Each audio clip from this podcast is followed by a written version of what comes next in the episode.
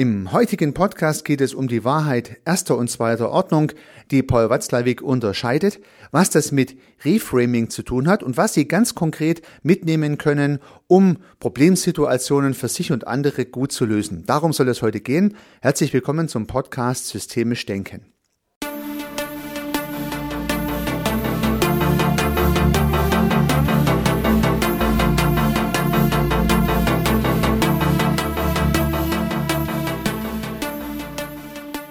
Im letzten Podcast haben wir uns ja bereits mit einem Gedanken von Paul Watzlawick beschäftigt, nämlich mit der Idee der Fokusvergrößerung, der Perspektiverweiterung.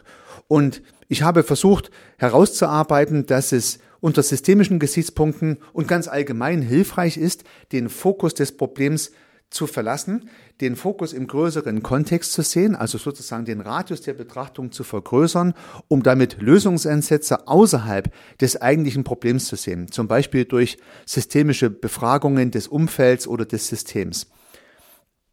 Das ist ein Lösungsansatz oder eine Möglichkeit, ein Problem zu analysieren, um das Problem überhaupt mal zu identifizieren, aber vielleicht auch um die Lösung zu finden. Also für alle möglichen Fälle kann diese Fokusvergrößerung herangezogen werden.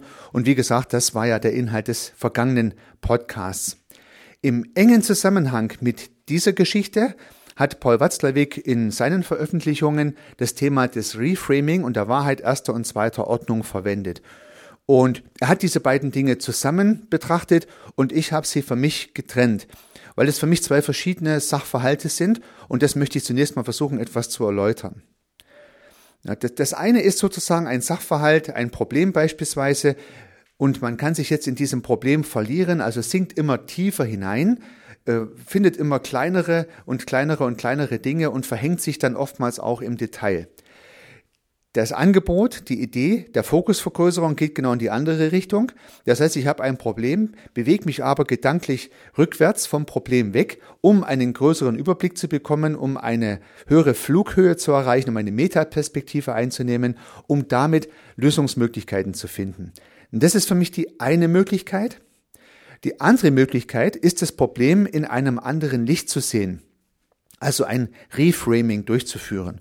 Also tatsächlich das Problem an sich nicht mit einem größeren Fokus, mit einer anderen Perspektive, sondern in dem Fall vielleicht mit anderen Augen zu sehen.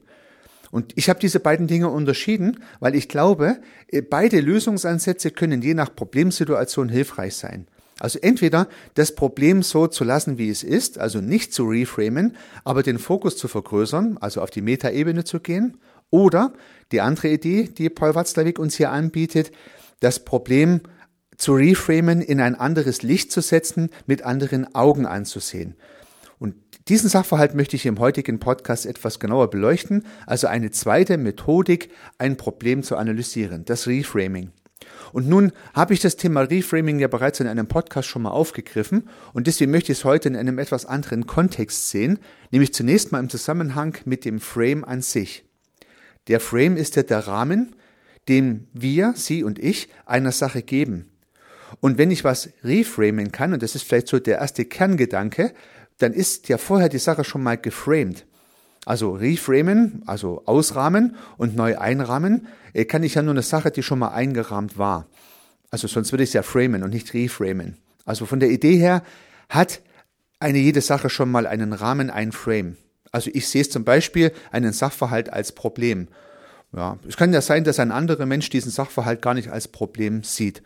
Ja, sowas kann man ja im alltäglichen Leben beobachten. Ja, der eine äh, findet, es ist ein Problem, wenn die Zahnpasta-Tube nicht zugeschraubt wird und für den anderen ist dieser gleiche Sachverhalt gar kein Problem. Der eine framed es mit, das ist ein Problem für mich, der andere framed das mit, kein Problem für mich, sehe ich gar nicht im Prinzip. Ja, also an diesem kleinen Fallbeispiel wird schon deutlich, dass das Framen eine individuelle Leistung eines jeden Menschen ist.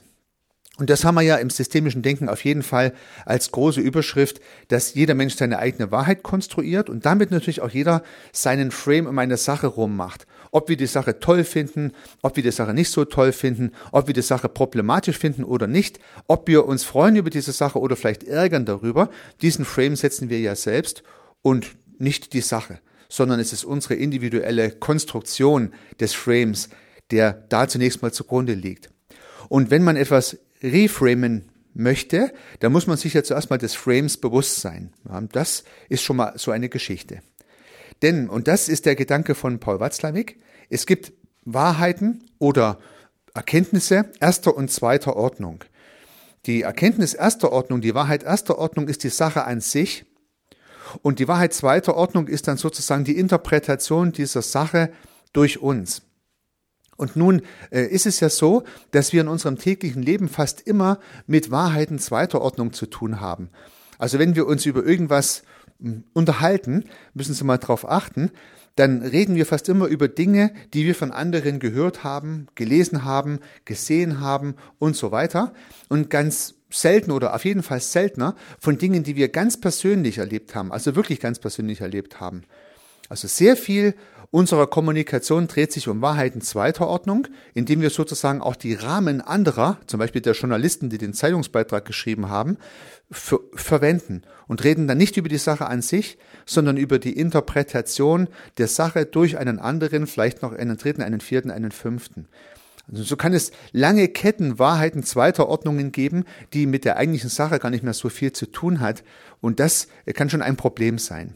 Deutet aber darauf hin, dass Reframing jederzeit möglich sein kann. Das heißt, wenn eine Sache mal einen individuellen Frame bekommen hat, dann hat auch jeder Mensch die Möglichkeit, diesen Frame zu verändern. Und dieser zweite, möchte ich fast sagen, therapeutische systemische Ansatz hat natürlich ein riesengroßes Potenzial, weil ich damit ganz persönlich in der Lage bin, eine Sache für mich einfach anders zu sehen. Wenn mir zuerst mal bewusst ist, welchen Frame ich einer Sache gegeben habe, dann kann ich auch diesen Frame verändern. Und das wäre sozusagen die Kernidee dieser Episode. Erkennen Sie zuerst eine Sache, über die Sie sich ärgern, über die Sie sich ärgern, die Sie als problematisch zum Beispiel sehen, oder von der Sie erkennen, dass Sie andere als problematisch sehen. Was haben diese Menschen dieser Sache für einen Frame gegeben und warum? Und dann kann man versuchen, diesen Frame zu verändern. Da gibt es diverse Techniken dazu, auf die werden wir sicherlich nochmal später detaillierter eingehen. Aber heute nur so viel zur Möglichkeit, eine Sache zu reframen, die ist ja im Prinzip dann immer gegeben. Und ich möchte da eine kleine Episode aus eigenem Erleben schildern. Ich hatte, äh, ich bin, ich bin viele Jahre und nach wie vor Unternehmer äh, und hat, habe natürlich dann auch, naja, gewisse äh, Situationen, wo das Unternehmen nicht so gut läuft, wo ich gewisse Befürchtungen habe, man könnte es vielleicht auch als Ängste bezeichnen. Das heißt also, wo es mir nicht so gut geht, weil die Dinge, die um mich herum passieren, dazu führen, dass ich mir Gedanken, vielleicht auch Sorgen ums Geschäft, um die Mitarbeitenden mache und so weiter. Und nun hatte ich mal die Gelegenheit, mit einem Coach zu tun zu haben und habe den Coach äh, mit dieser Aufgabe ein bisschen konfrontiert, habe gesagt, hier, ähm, ab und zu mal belasten mich sozusagen Umfeldeinflüsse, Wirtschaftskrisen etc. pp. Und das äh, beängstigt mich, entsorgt mich. Was kann man denn dagegen tun? Und dann hat dieser Coach eigentlich ein Reframing bei mir durchgeführt, was sehr nachhaltig war und sehr schnell und gut funktioniert hat. Und deswegen möchte ich Ihnen dieses Beispiel gern mitgeben. Äh, der Coach hat dann gesagt, ja, es gibt tatsächlich Möglichkeiten, Herr Rössel, dass wir an diesem Problem arbeiten. Also wir können versuchen, Ihre, Besorg also ihre, ihre Sorgen, Ihre Ängste zu bearbeiten und vielleicht auch hm, zu minimieren.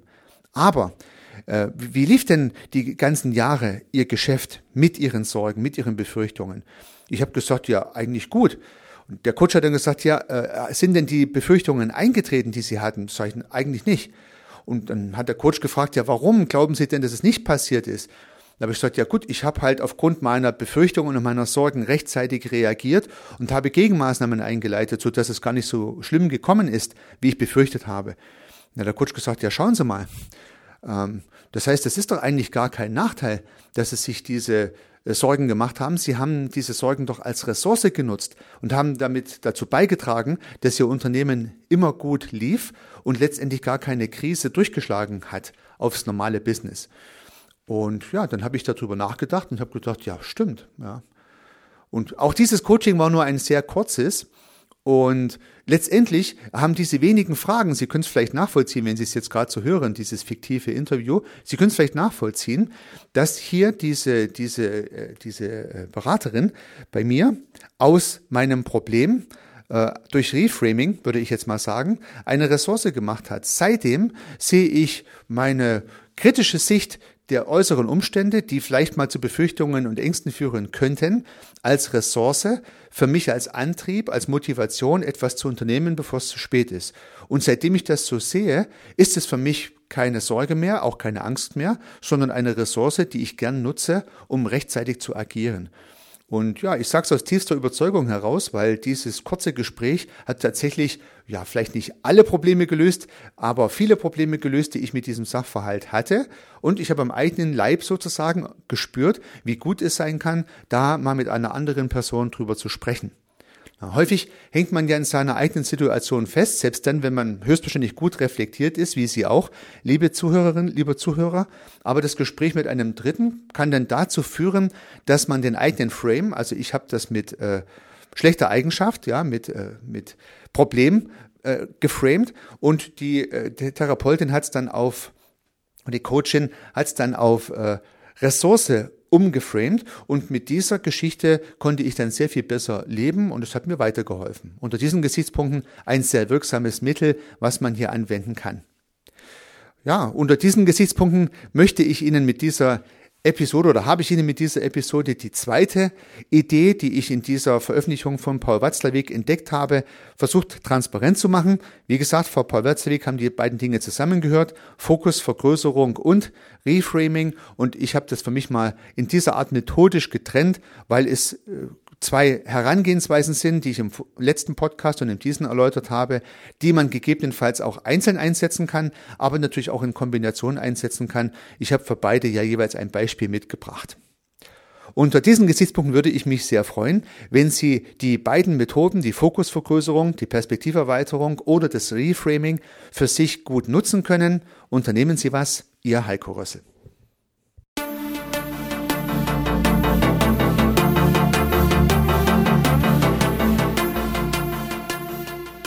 Regelmäßig kommen neue und spannende Themen rund um das systemische Denken und Handeln hinzu.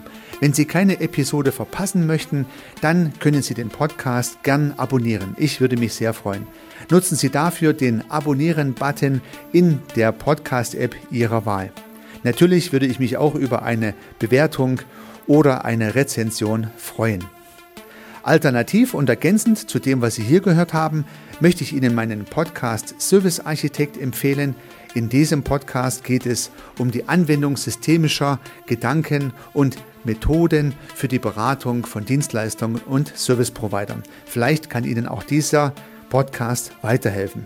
Sie finden ihn in den einschlägigen Plattformen, aber auch auf meiner Website unter www.servicearchitekt.com/podcast. Vielen Dank für Ihr Zuhören. Ich freue mich aufs nächste Mal. Ihr Heiko Rössel.